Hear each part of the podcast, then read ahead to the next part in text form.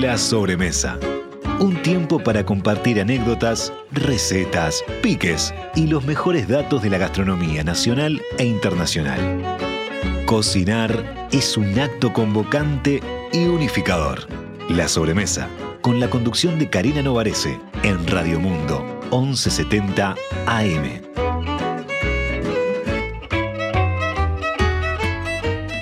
Presenta la sobremesa Productos Gourmet de Alimentos de Ambrosi. Más de 50 años en la mesa de los uruguayos.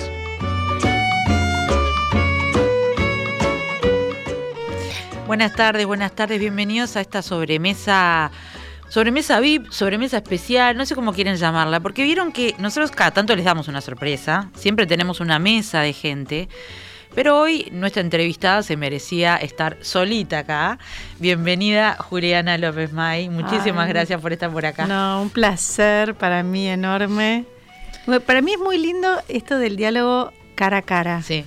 ¿No? sí. Volver a. Después de tanto tiempo de Zoom, y de hecho con Juliana tuvimos una entrevista por Zoom hace poquito, porque bueno, no, también es una herramienta útil, Sí. pero no hay nada como esto de conversar No. tranquilas. Este, bueno, a Juliana la conocen, yo creo que Juliana, como ya conversamos con ella, ha pasado por por lo menos tres generaciones, a, a pesar de que es muy joven, pero yo particularmente, eh, que soy un poquito más grande que ella, eh, como que me crié de adulta mirándola o aprendí a, a cocinar mirando el gourmet, básicamente. O sea, sí. era una de mis cocineras de, de cabecera a la hora de, de- de- de em- eh, transitar el camino de la independencia culinaria, digamos. No, totalmente. Sí, bueno, más de 20 años seguro. Exacto. Eh, vos diste clases en... Diste clases, dice... sí, clases. eh, diste, tuviste programas en el gourmet durante Durante 20 años. 20 años. Fui una de las que primero arrancó, ¿no? La primera camada de cocineros, porque la realidad es que el gourmet empieza en Argentina y después se empieza a expandir con distintos cocineros Claro. eh, más de toda Latinoamérica. Yo era la época era que era mucho más argentino, Había, argentino. Sí, sí, había muchísimos más argentinos y bueno, después empezó a abrirse al mundo, a Latinoamérica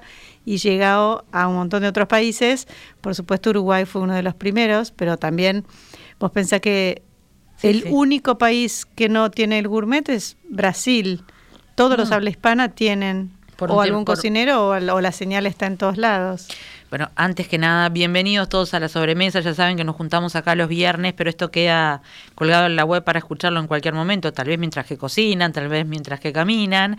Eh, y, y Juliana la, la- la introduje muy informalmente porque es muy conocida en Uruguay, pero bueno, merece una, una introducción formal. Juliana, cocinera, cocinera de, de toda la vida, desde, desde que era chica, ya nos contará formada eh, en, en- en esa en esa segunda camada, como hablábamos con ella, de, de grandes cocineros argentinos, muchos derivados de, la experiencia y de la magia de, Francis Malman, con quien trabajó también. Eh, eh, después ya nos contaba su antecedente muy largo, su, su, periodo en el gourmet. Actualmente tiene seis libros editados, este, son muy útiles, pero también muy lindos, son muy at- atractivos visualmente. Y creo que está también pensando en alguno nuevo, así Sí. que ya, ya nos va a contar. Eh, vuelve a Uruguay después de la pandemia, porque le gusta venir mucho a Uruguay y, Amo Uruguay, es mi segundo país, mi segunda casa. y de hecho un tiempo trabajaste alguna vez en cocina acá o no llegaste. Sí, bueno, fue donde empecé. La prime- los primeros veranos donde hice mi primer temporada fue en Uruguay. Tenía Ujú. 19 años Claro, y ahí. vine a trabajar y durante 10 temporadas vine todos los veranos. Impresionante. Por eso ella este, a- está, está dando aquí unas clases y mañana va a cocinar en la huella. Yo fui a la clase de ayer que fue de comida, de comida italiana, que fue un festín italiano, diría yo. Eh, y ella contaba eh, eh, recuerdos que tiene de productos uruguayos. Ah, no, porque me acuerdo del queso de cabra delicioso que tenían y que yo no lo consigo en otro lado. Y acá consiguieron este Flor, Flor Queral, que es una gran cocinera también, que, y que me acercó a Juliana, decía, eh, Flor con- eh, consiguió la harina eh, doble cero, dos ceros, que allá no hay. No. Y nosotros usamos bastante para, para la pasta y para los panes, Sí, que es la arena, la harina menos procesada, Sí, digamos, más un, gruesa, más gruesa, un poquito más más, gruesa. sí. Entonces ahí me daba la tónica de que sí, de que había pasado bastante por Uruguay, conocía... Sí, conozco mucho. Tengo muchos amigos que viven acá. Amo Uruguay. Los primeros ah, veranos de mis hijos, todos los vinimos Ah. acá. Bueno, justamente eh, Juliana está casada con, con Ramiro Angió, dos mm. hijos, Benjamín de 14 y segundo de 12. Em, y, bueno, vamos a hablar de todo, básicamente, pero, pero hay algo que capaz que a ustedes les interesa conocer y es esa evolución, cómo evoluciona una cocinera mediática que fue mm. muy, que estuvo en los hogares nuestros. Em, y si ustedes van a mirar ahora el sitio web nuevo, muy nuevo de, Juliana. Recién salido. Recién lo vi, porque yo había entrado y no, todavía estaba en obras y ahora ya está, ya está online, así que se los recomiendo. Hay un nuevo, hay un club de Juliana ahora, hay un club con membresías, con diferentes formas de participar. O sea que vos hiciste todo el tránsito y llegaste a la era digital, pero así, perfecta. Bueno, la realidad es que eh, yo siempre me guié mucho por mi instinto, ¿no? En la vida en general, con bastante rapidez. Eh, y suerte, ¿no? Es como una combinación de varias cosas. Em, durante la pandemia la primera semana empecé a dar clases online y durante los dos años siguientes di más de 100 clases online con mucha gente de afuera, mucha gente que estaba en otros países, eh, todo la TAM, pero también Estados Unidos, Europa, ¿viste? argentinos que viven por ahí lejos, eh, un público mm, propietario eh, que me sigue y que admiro y quiero muchísimo, pero que están por ahí en otros países. Y ahí se me abrieron un montón de puertas, la realidad. Em, di clases online hasta la semana pasada y mientras tanto veníamos armando el nuevo sitio, donde nos dimos cuenta también con el tiempo que el online actual, o sea, real, también cayó. Porque hoy las clases online tienen que ser grabadas para que vos puedas verla cuando vos quieras. El famoso streaming, cuando quieras y donde quieras. sí, entonces, bueno, en un momento que nos dimos cuenta hacia dónde iba eso, nos dijimos, bueno, tenemos que capitalizar la gente de afuera, pero brindarles un servicio más a medida, que lo vean cuando quieran, que lo pausen, que rebobinen, que puedan tener esta posibilidad de verlo incansables veces. Así que fue que trabajamos durante este último año en este club con membresía, que es re barato porque no queremos que toque el bolsillo del otro, sino que esté eh, accesible a todo el mundo, eh, donde vamos a subir recetas todas las semanas nuevas y donde ya hay un backup de recetas, o sea que es como un libro que vive. Ah, qué bueno. Es un libro que se va alimentando. Sí, sí, dinámico. Dinámico. Porque yo ayer pensaba cuando, cuando te veía dar esa clase con, con esa naturalidad que tenés vos, que vas, que además vas tirando piques, incluso para la gente que le gusta cocinar. A mí me gusta cocinar mucho, no me considero cocinera, pero capaz que muchas de esas cosas las había, las había hecho, pero, pero no igual, o mm. me faltaba un detalle o simplemente me estabas renovando la inspiración, porque a veces necesitamos renovar la inspiración para cocinar. Yo tal vez tenía claro eh, las berenjenas a la parmesana o bueno, la panacota la tenía mal calificada. Eh, me quedé enamorada. ayer, ayer eh, para los que nos escuchan, ella dio una clase, como les decía, de, ¿cómo se llamaba exactamente? Amada Italia. Amada Italia. Y era, a ver si me acuerdo bien del menú, una entrada de berenjenas a la parmesana, que ya les tiro un pico que Perdón, ¿puedo tirar algún piquecito? Eh, la berenjena a la parmesana no se hace como lo hacemos la mayoría de los uruguayos, que le ponemos queso en el medio de todo. Se hace berenjena, salsa, una salsa muy, muy cocinada de, más de una hora, salsa de tomate con muchas eh, hierbas y cebolla. Y al final va eh, el queso, el parmesano. Solo para gratinar. Y además nos da el pique que los italianos la comen casi fría. O sea que no se enojen si No se enojen si viajan piden, llega y está tibia o fría, no se enojen. Es así. Y acá la podemos ir comiendo calentita, pero bueno. Pero no es una berenjena parmesana. Después hizo unos panes, eh, pero redondos, que ¿cómo se llaman? un rol con pesto de tomates secos adentro y rúcula. Y rúcula. Maravilloso. Después nos enseñó a hacer unos capeletis caseros de em, calabaza, una calabaza igual muy bien condimentada, porque para los que se asustan de los rellenos vegetarianos, ¿viste? Ah, sí. Muy bien condimentada, pero la salsa además, que es... Era una fonduta Después, después me puse a pensar, ¿viene de, alguna manera de fondue? ¿Será o no? Bueno, es, porque es, queso. sí, es una crema reducida con un queso bien finito que se va como desarmando durante la cocción y se termina montando con yema y manteca. Entonces es como una especie de salsa a base de queso bastante densa pero líquida, ideal para servir con una pasta suave. Estaban maravillosos pique, señores, nunca sirvan la pasta ni ningún este nada en la cocina que sea par. O sea, siete capeletis, nueve capeletis. Cinco, tres, pero Cinco, no van a, cinco se van a quedar, se van a quedar eh, enojados porque son muy ricos, pero siete es una buena porción, sobre todo considerando que era un menú completo. Y después de postre hizo esa panacota, que es uno de los, uno de los clásicos italianos, yo no lo tenía tan claro, la verdad.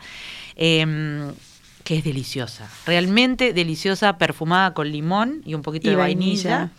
con frutos rojos arriba, mm. eh, con, también que se sentía la menta, eh, ese azúcar eh, rubio que le puso, y acompañados de unos dulces típicos sicilianos de harina de almendras, que la base es la harina de almendras, que se llaman boconchinos, di mandorle, que es como, como, una trufa, para que la visualicen, es una trufa con un poco de esencia de almendras amargas, que se le hunde el dedo y en ese huequito se le pone una mermelada de naranjas amargas y una almendra arriba y se manda al horno 7, 8 minutos. Entonces queda dorado y algo crocante por fuera y bien húmedo, súper rico por dentro. Es un dulce típico de Sicilia, del sur de Italia. Una delicia que además se puede guardar para quedar bien con un cafecito. Siempre. Así que en mi casa van a salir hoy. Hoy cuando salga de acá vamos a probar los, los boconchini y mandorle. Eh, y bueno, yo hoy sigo cocinando eh, con más con más recetas, mañana seguiré cocinando. Sí. Eh, pero bueno, vamos a recorrer un poco esa, esa larga vida tuya en la cocina, pero no, tan larga en el resto. vos, vos siempre contás que empezaste en, en tu casa. Sí, bueno, yo la realidad es que mi casa siempre fue un lugar que recibía gente todo el tiempo. Esos lugares con las puertas abiertas y, todos los eventos eran en mi casa, en mi casa materna, que había sido diseñada y hecha por mis abuelos alemanes que vinieron en el 34. Ellos llegaron y, construyeron su casa y la cocina principalmente estaba como diseñada muy prolija. Abrías placares y tenías eh, para poner bandejas, sacabas y tenías una tabla para cortar el pan, un huequito que iba al tacho de basura, no, no sé lo que era la cocina, todos unos cajoncitos de vidrio para poner especias, entonces tenías la mesada y veías ahí todas las especias, millones de placares, lugar para amasar, era una, una, era el corazón de la casa. A ellos les gustaba cocinar, porque no, hubiesen hecho esa cocina, ¿no? Y, y, y miramos, eh, en el barco se trajeron un colador para hacer spätzle, una ah. pala para levantar tortas, o sea, se iban de la guerra y, llevaban sus cosas para, cocinar. Entonces con Máximo siempre decimos que, que lo importante que fue para ellos, que nosotros, todos nosotros, lo, bueno, lo mamamos, lo transmitimos, lo heredamos. Máximo es también cocinero, hermano de, Juliana. ¿Ustedes están ahora todavía con, la cantina conjunta Nosotros, sí, Máximo abrió, volvió del país después de ocho años y abrió un lugar en Tigre que se llama López May Pulpería, donde cocinamos juntos una vez al mes, a la noche, con un menú a puertas cerradas y donde él tiene abierto de jueves a domingo para el que quiera ir, es divino. Y yo enfrente, justo en diagonal, tengo mi estudio donde doy clases, eventos. Atentos uruguayos ahora que están eh, emigrando por el fin de semana. Me, encontré con miles, te digo. Impresionante. Me encontré con un montón. Impresionante. Así que bueno, ese es una, una gran, un gran dato para tener en cuenta. Totalmente. Este, ya sea tu cena privada, que hay que estar atento a, tus redes y, a, tus anuncios, o, o bueno, ir a comer con Máximo, que también es muy rico. Total. Pero entonces, muy contentos tus abuelos de, que todo eso entonces, tuvo sí, ¿no? Yo a los 19, en realidad fue un poquito antes de terminar el colegio, que yo ya sabía que me quería dedicar a algo que tuviese que ver con, el alimento. Pensé eh, que quería ser técnica en alimentos hasta que estudié un cuatrimestre y me di cuenta de que no, de que yo quería hacer algo más real. Arte con las manos. Sí, sí, sí que, me gustaba, me gusta, me divierte mucho la nutrición desde el lado por ahí más saludable, pero a mí me gusta comer, me gusta cocinar, me gusta poner la mesa, me gusta ¿viste, la huerta, me, gusta la comida en todo su entorno y en todo su mundo. Eh, y bueno, después me di cuenta de que no era la técnica lo que me gustaba, sino más bien lo otro. Así que empecé a los 19 diciendo, bueno, ¿cómo hago para meterme en este mundo? Y, lo que primero hice fue trabajar con Francis en una pasantía en José Ignacio. En José Ignacio, claro. Y ahí fue cuando arranqué. Cuando José Ignacio tuviera el lejano, el lejano este, digamos. No, no, no, no. No había nada. Claro. No había nada. Malman fue un pionero en eso. Sí, fue, era impresionante. Era impresionante. A mí me, me encantaba ir a José Ignacio. En invierno y en verano. Claro. Era como dos mundos totalmente Sí. distintos. Eso, eso lo, lo sigue manteniendo. Sí. Te diría que en invierno es bien diferente y muy, muy disfrutable igual. Sí. Pero sí, ya, ya no es un, no es el pueblito de pescadores de no, antes, no, no, no, no. Y, y bueno, trabajé durante 10 temporadas, iba todos los veranos. Y en, y en invierno que Y te en dedicabas invierno, ya a cocinar. Bueno, cuando volví de hacer esta pasantía, eh, Francis me ofreció un trabajo y trabajé con él siete años. Y durante esos siete años veníamos a temporada acá en verano y durante el invierno era su asistente. Entonces, si había viajes, si había fotos, si había programas de cocina, si había alguna presentación para alguna embajada, em, Vos todo organizabas todo. todo. Y a mí eso me dio muchas herramientas, porque no solo aprendí lo que es un despacho, lo que es estar adentro de una cocina y cómo uno debe organizarse como cocinero, sino que aprendí a verle todas las opciones y las oportunidades al mundo gastronómico. Que No solo desde la cocina desde adentro o desde el- la elaboración, sino desde la producción, desde el evento, ¿no? Desde- totalmente. Y de pensar en las alternativas que hay, que son infinitas. Y que gracias a, gracias a esa escuela fue que yo pude apartarme un poquito del camino de la cocinera tradicional para bueno, para ser quien soy hoy, que siempre digo lo mismo, es muy importante y necesario haber pasado por una cocina, haberte quemado las pestañas, haber estado parada 14, 18 horas, hacer eventos multitudinarios, entender un poco de qué se trata, porque si no no tiene sustento en lo otro. Claro. Vos pudiste hacer todo lo otro de alguna manera porque, porque tenías esa experiencia. Totalmente. Eh, pero llegó un momento, seguramente como nos pasa mucho de tu vida, eh, que, que dijiste, bueno, no, no coordina esto con, con mi eh, plan de vida, con hijos, con horarios. totalmente. Y ahí empezaste a cultivar tu, tu Mi propia, eh, digamos, imagen y personalidad, ¿no? Sí. En un momento donde esa segunda generación que decíamos de, de- de cocineros argentinos mm, famosos Sí. fue muy rica también. Vos tenés eh, eh, compañeros, eh, bueno, amigos, supongo, Sí. porque eran todos de la época del gourmet. eh, Sí, bueno, digamos que mi camada, la camada más arriba son Pablo Macei, Germán Martitegui, Maru Botana, eso digamos que es un poquito más arriba que nosotros. Eh, mi camada es Narda, Narda. Ono, Mm. eh, bueno, Paula, que la mencionaste. Paula Méndez Carreras, Pamela Villar. Claro. Toda esa camada que somos súper amigos es más de, de, de mi momento. Eh, hay un montón de cocineros hiper recontra creativos. Fede de Seno, trabajamos años juntos, soy muy amiga de él, le mando un beso muy grande. Luchi Soria, eh, Mariana Caviglia, estoy tratando de Mira. acordarme un Sí, montón. conozco todos. todos los que viven acá. Sí. Alejandro Tarditi, que también estuvo yendo y viniendo un montón.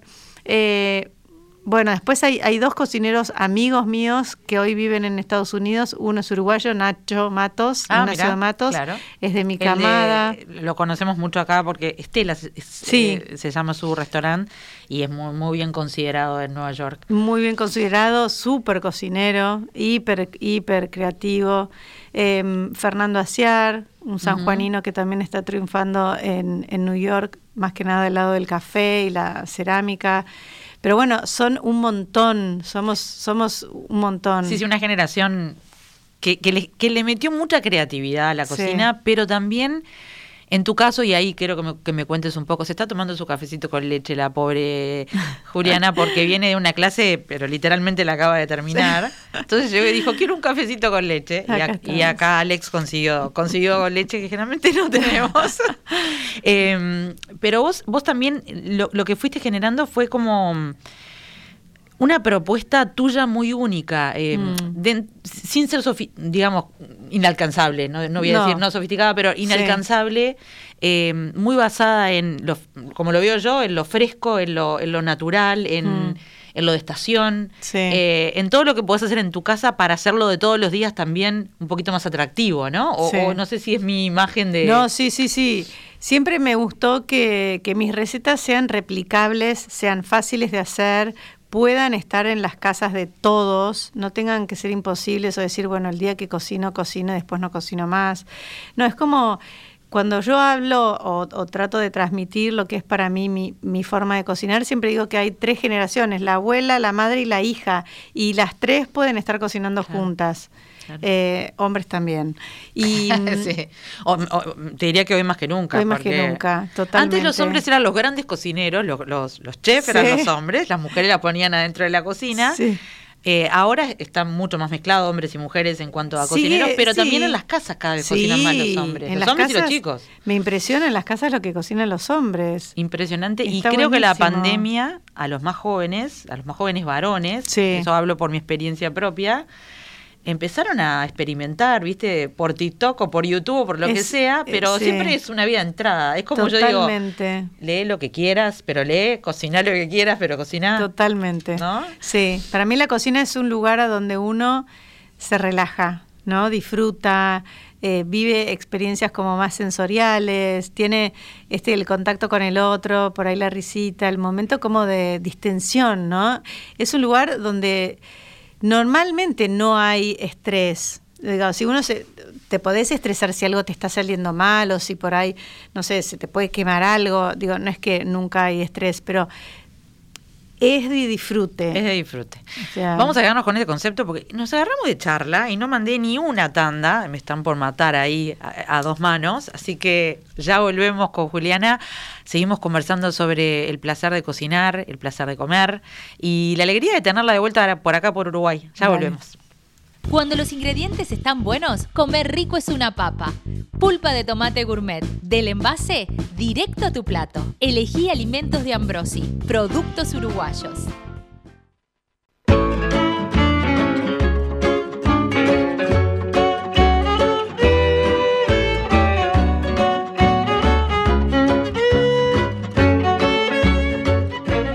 Volvemos a la sobremesa en esta conversación tan linda, tan distendida con Juliana López May. Nos estaban preguntando, porque capaz que yo hablé muy rápido o, nos agarraron empezadas.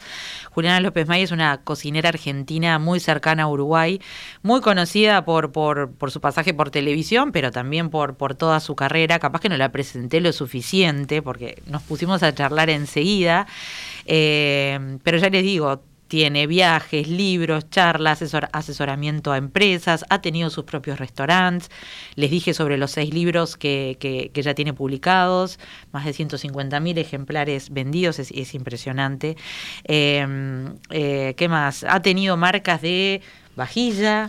Me asocié, sí, y también llevé enlosados de Uruguay a Argentina. Conta eso, que está muy bueno. Bueno, durante casi cinco años diseñé todos los años una o dos temporadas distintas de vajilla en Falabella, cuando Falabella estaba en Argentina. Así que sí, hice, me encanta.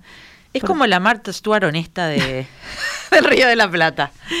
Bueno, hace todo. Escala, escala además, después que, la, después que la ves, cuando porque además es muy fotogénica, Juliana, entonces la ves y siempre tiene un delantal que vos querés. Un, entonces ahí puede armar todas las líneas. Claro, es que es lo que te decía, que la cocina es muy abarcativa. Mm, o sea, si uno se y eso también lo aprendí de Francis. Él me decía, tenés que salir de la cocina, porque si te quedas en la cocina vas a seguir siendo una cocinera y nada más. Si vos salís vas a ver que hay un montón de cosas que se pueden hacer. Y eso fue lo que a mí más me gustó. A mí me, me encanta estar en una cocina, me gusta el despacho, me gusta cocinar, pero disfruto mucho más todo el resto. Claro. Eh, en los últimos, bueno, antes de la pandemia y ahora se renuevan, estás haciendo viajes, además guiando gente que quiere visitar lugares, pero desde la gastronomía. Sí, y eso también lo hago con una agencia de medios uruguayas, ¿no? De, ¿cómo, se llaman? Locas. por el mundo, de Cintia Valenti. Exacto. Que si está escuchando le mandamos un muy beso muy grande. Y Lucre, su socia. Y se van a la Toscana ahora. Nos vamos ahora en octubre todos los años viajamos a, bueno, a Toscana, hacemos Roma y Toscana. Este año hicimos dos viajes, uno en mayo y ahora otro en octubre. Y el año que viene tenemos también planificado volver a hacer uno o dos, dos viajes por año. Eh, tenemos las muchísimas ganas de abrir otros destinos, pero siempre profundizamos Italia porque es a donde yo fui a hacer uno de mis libros que realmente disfruté un montón y que conocí muchas personas únicas. Entonces, cuando vos viajas con, con nosotras a Italia, estás viajando a un lugar que está recontra curado, que ya conocemos, que tenemos amigos, que nos muestran lugares que no llegás siendo por ahí turista tradicional. Y además tomamos clases de cocina, visitamos mercados, aprendemos de, de los productores, eh, hacemos catas de vino, catas de aceite, visitamos queserías. Sí, no es ir a comer a, restaurantes, es ir a, atrás de escena de, de cómo se hace la verdadera cocina italiana que suele la, la, más real suele estar en los hogares también, ¿no? Entonces, eh, las, Las, las, nonas que le dicen que no son siempre nonas, pero ayer nos dabas algunos, eh, nos contabas algunos este, anécdotas de, bueno, en este momento en Sicilia están haciendo la pasta de tomate, por ejemplo. ¿Cómo se hace esa pasta de tomate? Bueno, hay lugares donde ir a verlo y donde hacerlo incluso. Eh, bueno, ¿cómo se hace la pasta, los capeletis? Este, que, que, contrariamente a lo que, a lo que lo pensamos los uruguayos y los argentinos, que tenemos mucha pasta rellena en cualquier lado. Sí. En Italia no hay en todos lados pasta rellena. No, y bueno, y cada región tiene su nombre, tiene su relleno, tiene su repulgue, tiene su salsa que lo acompañan. Y son muy celosos de eso. Y yo digo que son cuidadores, son cuidadores de recetas, de tradición, de herencia, te enseñan, viajar por Italia es aprender a comer. Claro. Entonces uno por ahí me, me ha pasado y me sigue pasando que, que, a veces querés un limón o a veces querés un tomate cuando no es la época y te miran y te dicen, no. No. Y vos decís, pero ¿por qué no? Bueno. porque no es la época. Te dicen como diciendo, no. Claro, claro. o te dan el queso en determinado momento de la comida. Y vos decís, pero ¿no me, ¿no me traes un poquito de parmesano acá con el pan? ¿Qué? No. Ahora un aceite de oliva para mojar y comer. Es como que realmente ellos te enseñan sobre sus tradiciones. Exacto. Y a mí me encanta. O sea, soy una enamorada y me fascina y como vos decís esto de redescubrir las zonas, los lugares, los productos, las recetas, es, es interminable. debe ser impresionante hacer uno de esos viajes es divino, no sabes. Eh, porque... Estamos en todos los detalles. Te llevan, te llevan directo a, a, eso que a veces cuesta tanto descubrir, porque es bastante probable que si llegas a un lugar por primera vez termines en los lugares turísticos. Y, no tiene nada de malo los lugares turísticos, pero no vas a la esencia o al origen ese tan maravilloso y, histórico en este caso también, ¿no? Acá tenés como un atajo, ¿viste? Vas, vas a, lo, a, lo, a lo concreto ya así como enseguida. Vos, vos ahí mencionaste algunas cosas que, que tienen que ver con tu cocina, mm. eh, que es eso de volver a lo fresco y a lo de estación. ¿Cómo, mm. cómo lográs eh, transmitir ese mensaje en tiempos donde todo está disponible o todo está envasado o todo está procesado. Bueno, sí, yo la realidad es que todas las clases de cocina que doy siempre están guiadas por lo que hay en estación y si no lo consigo, cambio la receta, cambio el ingrediente por varios motivos, económico, mm. por sabor, por ecología, por, por, un montón de cosas. Y porque creo que también eso nos da como esta flexibilidad que tenemos que tener, que cuando hay y está disponible, aceptarlo, y cuando no hay y no está disponible, aceptarlo también. Y poder tener elasticidad en el pensamiento, eh, en el color, en el abanico de posibilidades que hay. Eh, ahora estamos ya soñando con la primavera, aunque hoy es un día muy helado, pero estamos soñando con la primavera. ¿Y qué se viene para vos? ¿Qué, qué, es sinónimo de primavera? Bueno, esta, esta época es divina. A mí me encanta esta época. Hay alcauciles y mm. espárragos. Y en mi casa, cuando nosotros éramos chicos, eh, mi mamá viene de, esta corriente. No es algo novedoso para mí, es normal. Yo volvía del colegio y era agosto. no, era, no era una corriente, era sentido común, sentido eh, común. Y, economía doméstica. Totalmente. Yo abría la puerta y decía alcauciles, porque estaban hirviendo y estaba el olor, o los sábados a la mañana espárragos gratinados al horno, y hasta que no venía otra cosa, comíamos eso variado, pero siempre el foco estaba puesto en el producto. Y en verano, cuando estaban, no sé, los duraznos, las ciruelas, las Los mejores tomates. los tomates. Ahí mi mamá nos hacía una torta de ciruelas y hoy es mi torta preferida. Pero porque realmente me lleva a mi niñez. A, a, mis, no sé, a mis comienzos, a los sabores estos de la infancia. No, y es verdad que puedes hacer una torta de ciruela todo el año, pero la realidad es que tienen algo en, en, verano. A los duraznos Sí, Yo la verdad en durazno no como nunca, No, salvo ay, en la no. época de durazno. Ah, No, obvio, quiere decir, están los duraznos, pero digo, No, los duraznos es como decepcionarte. Totalmente. Los duranos uruguayos además son Deliciosos. deliciosos, jugosos, ricos, eh, con ese perfume. Eh, antes de que arranque la temporada y cuando está terminando la temporada no son los mejores. Entonces ahí los podemos aprovechar para dulces, para chutneys, para tragos eh, o para asarlos en el horno de barro. Hay que también entender que dentro de la temporada los primeros no tienen tanto sabor o, o están arrancados, no sé, antes de la planta. Como que hay, hay momentos. En el mejor momento de la temporada, lo más importante es respetar al producto Y aprovecharlo. y aprovecharlo y casi con nada. Claro, porque cuando vos decís espárragos es espárragos, viene Bien hechos, ah, dorados, eh, blanqueados, por ahí en una pizza, por ahí con unas papas. eh, Con parmesano por arriba y aceite de oliva. Sí, sí. Y ya está. Totalmente. Eh, y eso me lleva a algo que también conversábamos contigo y que me parece interesante para la gente que nos está escuchando por, por eso de que a veces falta inspiración, porque uno, bueno, está todos los días hay que cocinar, a veces, mm, muchas realidades son así, Mm. y no todos los días decís, ah, le voy a meter el toquecito ese. Pero en realidad vos me decías la otra vez, se podría hacer relativamente fácil teniendo algunas cosas pre-preparadas. Danos ahí esos piques que vos tenés. Bueno, a mí lo que me gusta es, a mí también me pasa, ¿no? En mi casa, con mis hijos, con la comida diaria, con lo que le mando al colegio, bueno, con todo. Eh, cuanto más preparado tengamos todo y más organizada esté nuestra heladera, nuestra alacena, nuestra casa, es mucho mejor. Por lo general, hay un día por semana, a mí me gusta como, me ordena mucho saber que un día por semana una pasta está ok, Ujú. no más Sí, yo- qué sé yo, carne dos veces por semana, no más, alguna legumbre, alguna pizza de polenta, algo que, que te saque, viste, de, de- de la carne o de la pasta y que sea más nutritivo. Entonces me armo, me armo como unos esquemas mentales que pueden variar, pero trato de que, de eso, ¿no? Que haya tres o cuatro días vegetal, un día proteína, un día pasta, y después voy como mezclando un poco. Tengo siempre algo de arroz integral cocido, verduras limpias, por ahí algunas hervidas, algunas otras me las mando, las mando al horno. Y voy tratando de lo que hago a la noche, siempre hago de más para la mañana siguiente para los chicos. Claro. Esas madres que me dicen, no tengo tiempo, pero ¿qué comen a la noche? Ah, no, sí, mis viandas siempre No, fueron no, lo de la noche. Hacé un poco más. Si querés mañana calentarlo y ponerlo en un termito o Claro. mandárselo frío, no sé. Pero bueno, es, es organización comer bien. Vos me contabas la otra vez, eh, una, una, una- una ensalada puede ser una triste ensalada, Sí. sobre todo en invierno que a uno le cuesta un poco más, hay que reconocerlo.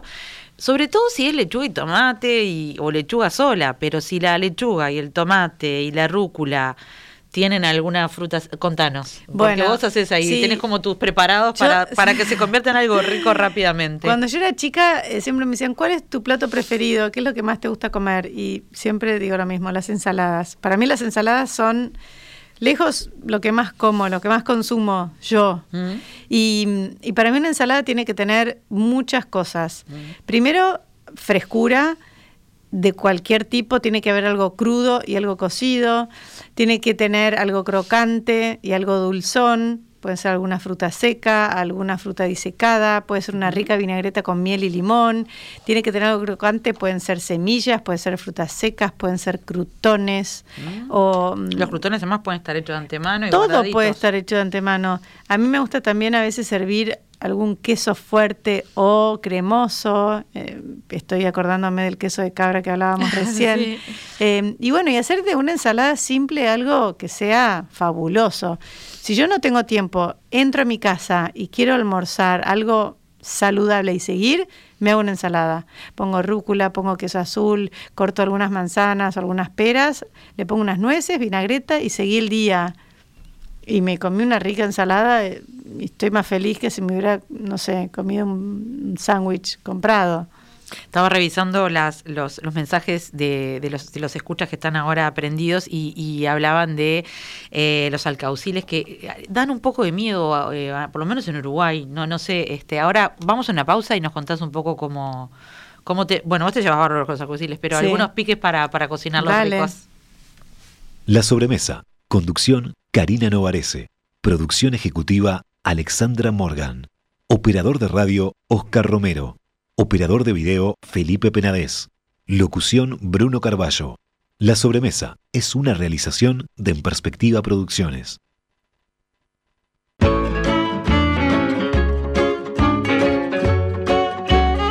Como todos nuestros materiales, este programa está a disposición on demand en nuestro sitio web radiomundo.uy.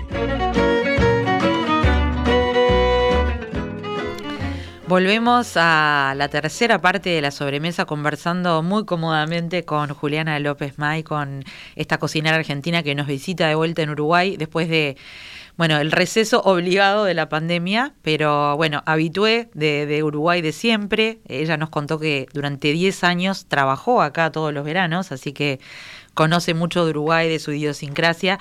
Y, y bueno, por suerte volvió y, y nos está acompañando y contando un poco su carrera, pero también sus consejos de cocina para, para reavivar el amor por la cocina que, que, que a veces necesita un poquito así de, de fueguito, Sí, ¿no? Sí, sí. Sí, vos pensás que vamos a tener que comer hasta que nos moramos. Entonces, tenemos que tratar de que sea divertido, de que le pongamos como buena onda a esa parte y que, y que además es un disfrute, ¿no? Porque es un lindo momento. El sentarse a comer es un re lindo momento. Y como vos lo contaste, eh, que entiendo que no todos los días es posible, pero como vos lo contaste, el, el momento de cocinar también puede ser muy relajante, muy estresante. No todos los días, pero Sí. eh, ¿cómo, ¿cómo lo planteas vos para que sea así cuando, cuando estás en el medio de una locura familiar o cuando... Bueno, no, yo, mira, justamente ahora estábamos hablando de, la, de cuando las familias empiezan a, a crecer, los chicos empiezan a crecer y las mesas empiezan a formarse distintas de lo que eran antes, te tenés que poder adaptar, no sé. Yo hay veces que vuelvo de, buscar a los chicos en el colegio y a mí me encantaría eh, que se sienten conmigo a tomar el té y me cuenten cómo les fue en el cole. Uno se va arriba, raja, el otro no sé qué. De repente me veo yo sentada tomando el té diciendo, ¿qué hago acá? Podría estar caminando, no sé. Pero también hay otros días en los que vengo, hablo con mi hijo más grande y le pregunto, ¿qué quieres, qué quieres tomar? ¿Querés que, ¿Querés que te haga unos panqueques? ¿En serio? Dale, ¿viste? Si cada tanto como despertar esa, esa unión que es distinto, ¿no? O, o cuando se levantan y, y hay uno solo en la casa y me dicen, ay, ¿no me haces el desayuno y me lo llevas a la cama? Bueno, dale, ¿qué te gustaría? No sé, la semana pasada me pasó. ¿De verdad? ¿Me harías algo? Sí, ¿qué querés?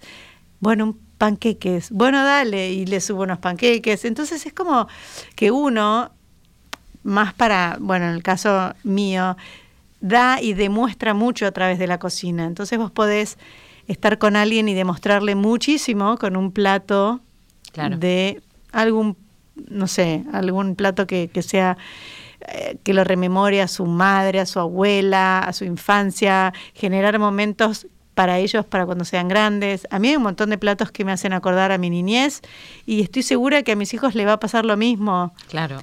Vos, vos comentabas la, la, la- la tarta o torta de Sí. ciruelas. ¿Qué otras cosas, qué otros sabores y aromas tenés? Bueno, hablando, niñez? hablando de los alcauciles, Ah, eh, mi hermana, quedó pendiente, sí. mi hermana eh, cumple años en agosto y ella se acuerda que en agosto siempre había alcauciles. Mi mamá siempre hacía alcauciles y eh, me acuerdo, cierro los ojos y estoy sentada en, la, en, el comedor grande, porque nosotros somos cuatro hermanos, todos con un bowl, con agua, con limón para mojarnos las manos por los alcauciles y comiendo alcauciles con un bowlcito de vinagreta al lado e ir comiéndolo.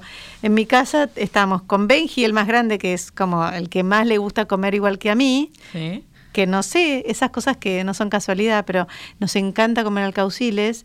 Y mi hijo más chico nos mira y me dice, ay, no quieren comer alcauciles, que me gusta mirarlos. No las probó, No los probó. no les gusta, pero no- le, le gusta vernos como el, todo el folclore el- el- que hay sí, sí, sí, alrededor. sí. Contanos igual los piques de los alcauciles, que yo creo que es un, es un vegetal que da miedo Da miedo. prepararlo. Sí, bueno, la forma más simple es hirviéndolos enteros. ¿No? Eligiendo un buen alcaucil que sea como firme, que cuando uno lo toque esté firme, ponerlo en una olla con abundante agua y por ahí un limón escurrido. Pero sin sacarle antes capas ni nada. Eso, Ah, te digo, la más fácil es hirviéndolos enteros. Para saber si están, lo pinchas con un cuchillito y si el cuchillo sale como la papa del puré, ya está listo el alcaucil, lo dejas enfriar y lo comes con una vinagreta hoja por hoja. La otra forma es haciendo los corazones, o sea, pelando todo el alcaucil, la parte de afuera, hasta llegar casi al centro, pero dejándole algunas hojas para no desperdiciar tanto. Claro. Ahí se le corta de lo que sería la flor la mitad. Siempre hay que ponerle un poquito de limón para que no se oxide. Con una cucharita sacarle la parte pinchuda, los corazones, y después limpiar un poquito el tallo de las fibras del alrededor. Y ahí tenés el corazón del caucil perfecto, muy lindo, que también lo puedes cocinar en un agua con un poquito de limón hasta que esté a punto y ahí lo puedes cortar a la mitad y dorar o lo puedes procesar con un diente de ajo, jugo de limón, aceite de oliva y hacer como un dip para un crostini. Eh, bueno, o usarlo en pizzas, en pastas, en lo que quieras. Pero hay que animarse y experimentar entonces. Totalmente. Eh, estábamos hablando de Italia y me quedó pendiente preguntarte cuáles son tus platos favoritos italianos. Es muy difícil, ¿no? Elegir, pero... Ay, es muy difícil. Pero bueno, te puedo decir que me gusta mucho, pero mucho, el turrón duro, el que tiene avellanas o almendras, ese turrón. Y, y el panforte de Siena también me encanta. ¿Cómo, cómo es el pan fuerte? El panforte es como un turrón, Sí. bueno, es que no es un turrón, es, es como mm, es como una torta redonda, plana, que se corta como en porciones y que tiene muchas frutas secas, especias y miel. Y es Como un si- panetone bajo. eh, sí, es, parecería a, una torta galesa. Pero no es una torta galesa porque está hecha a base de miel eh, y tiene unos perfumes, como si dijeran nuez moscada, canela, clavo de olor, cardamomo, es una mezcla de especias que se compra para hacer estos panfortes y realmente es un viaje de ida, lo cortás tipo tiki, tiki, tiki, siempre vas comiendo. Esos eh, postres me encantan. ¿Se hace todo el año o es de...? Se hace todo el Ah, año. Vas a Siena y no puedes creer, todas las panaderías, los negocitos tienen estos panfortes. Hay uno que es el margarita, que es el tradicional, y después tenés uno de higos y nueces. Bueno, palabras mayores. Otra cosa que me gusta son los biscottis mojados Ay. en vin santo. Que hoy, enseña, hoy enseñaste a hacerlo. Hoy enseñé, hoy enseñé. Hoy hicimos tres, bueno, hicimos miércoles, jueves y viernes, tres clases, una clase por día. eh, Todo con italiano. ¿o no? bueno, más o, menos, no, no. Más o menos, dos sí, una más o menos, y no.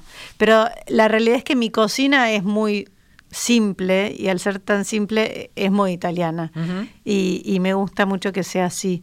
Así que dimos tres clases así como con mucho aire italiano. Las clases de, de Juliana son un placer porque además de aprender las recetas, después te sentás a comer con una tranquilidad y ella saca el servicio en el despacho, como dicen los profesionales, ayudados por un equipo eh, buenísimo, este y estás como en un restaurante. Totalmente, sí, son clases cena o como hoy almuerzo. Divino. Eh, me queda preguntarte por Sí. tus planes. ¿Qué, cómo, qué, qué- qué viene para este año, para el que viene? ¿Estás preparando un libro? Bueno, ¿qué em, puedes contar? Puedo contar que salió el club, que estoy muy contenta, que se pueden meter en la página y ahí van al donde dice club, que es www.julianalopezmay.com y ahí se meten en el club y eso es lo que ya recién salió. Y para este año tengo, sí, tengo un proyecto de hacer cuatro libros que van a ser un poco más chicos y que van a estar diseñados para que cada libro tenga un tema más profundo. Por ejemplo, panes, galletas, grisines y sándwiches. Otro que va a ser platos principales, guarniciones, ensaladas y dressings. Van a ser temáticos. Al final de estas cuatro colecciones van a estar todos como puestos en cajita, cada uno Ah, con su qué color. lindo. Van a ser como un coleccionable. Pero, Pero este poco- año ya va- van a empezar a bueno, salir, no sabes. empe- no, estoy Estás en eso. en eso. Estoy cerrando contrato ahora para empezar a armarlos ya. O sea, hoy... eh, te Tenés el decir. proyecto casi Sí, cerrado, pero sí. bueno, hay que estar atento a eso. Y vos por otra parte seguís con tu línea de mm, conservas o cómo le llamas. Eh, Bueno, tengo varias líneas. Eh, vienen acá a Uruguay unas premezclas. Ya llegaron al país. Ah. Son unas premezclas para que vos cocines en tu casa. Hay cuatro. A ver, contanos un poquito, pues no sabía. pancakes, unos brownies, unas crackers de semilla y un pan de brioche. Son, van a ser premezclas que las vas a poder comprar en dietéticas acá en, en Con tu- Uruguay. con tu marca. Con mi marca. y vas a abrir y vas a poder hacer tu propio plato con estas premezclas.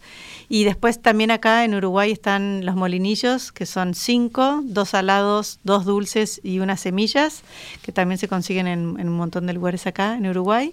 Y después, en, bueno, en Argentina tengo unas hamburguesas vegetarianas, tengo unas conservas que las hicimos en Mendoza, que son con distintas, bueno, hay olivas, hay una mermelada de cebolla San Malbec, como distintos eh, micro unos, unos limones encurtidos tuyos, limones encurtidos, totalmente, como esos marroquíes similares. Mm, mm.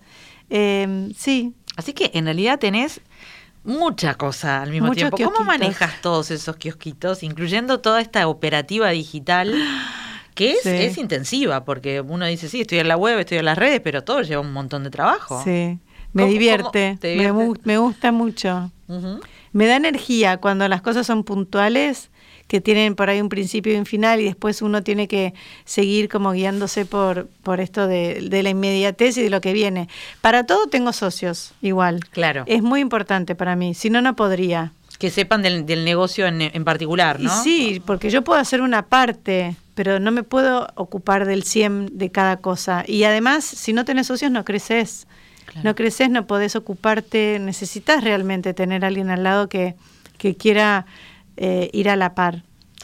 Así que estos dos años de, de, que no fueron de receso, porque vos te pasaste dando clases, este, de alguna manera ¿Qué fueron para vos? No, no fueron malos tiempos, te sirvieron también para pensar... contra sirvieron. Eh, para, para volver a reinventarte, entre todas las reinvenciones que has tenido o no, o ya lo venías. Sí, no, bueno, eh, viste cuando uno hace como, bueno, yo hago cada tanto un paneo de mi vida personal, laboral, eh, siempre estoy como rechequeándome todo el tiempo. Y, y a mí la pandemia me, me gustó, no, o sea por ahí alguien dice, no, ¿cómo vas a decir eso? Pero a mí me hizo bien. Claro. Para mí fue un replanteo existencial gigantesco. Em, durante dos años no viajé, estuve al lado de mis hijos, estaba con una cotidianidad alucinante, tuve tiempo para mí, caminé, medité, hice yoga, no sé, eh, pude, pude tener tiempo para cosas que antes yo no me las daba. Claro. O sea, el, tiempo está, es, elegirlo, ¿no? No, que a veces es lo más igual, difícil. Igual, eh, siempre tuve claro de que realmente es importante, pero por ahí lo hacía una vez por semana o cada tanto, o si no lo hacía no importaba porque tenía otra cosa más importante.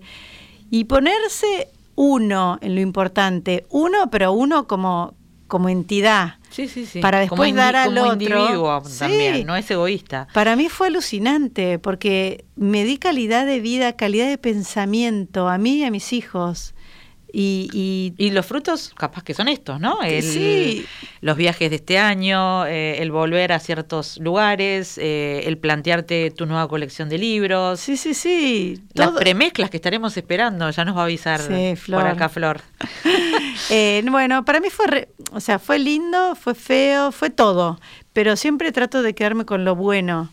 Y, y estar caminando y sentir el silencio y la paz que reinaba. Mm era como, wow, qué lindo. Sí, sí, es verdad. Es, es, eh, creo que nos va a dejar esta, esta, este mm. periodo de, de, la, de la historia, esos sentimientos encontrados de que evidentemente fue un periodo nefasto a nivel sanitario, pero a nivel individual muchas veces, no en todos los casos, mm. fue un, un, buscarse y a veces encontrarse. Totalmente. Y bueno, en esta búsqueda y encuentros de la sobremesa, hoy tuvimos el placer de hablar con Juliana López May, que, que valía la pena dedicarle esta hora entera.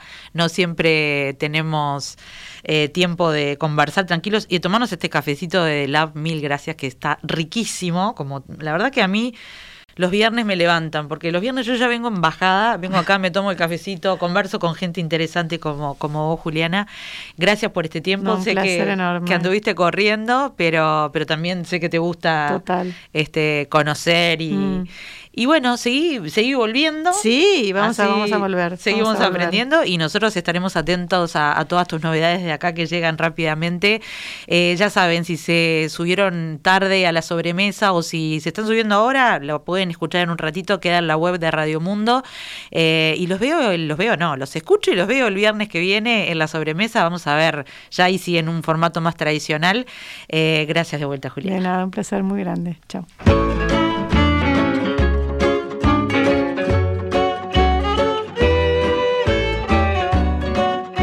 La sobremesa. Repite, viernes a las 21 horas y domingos a las 14 en Radio Mundo 1170 AM.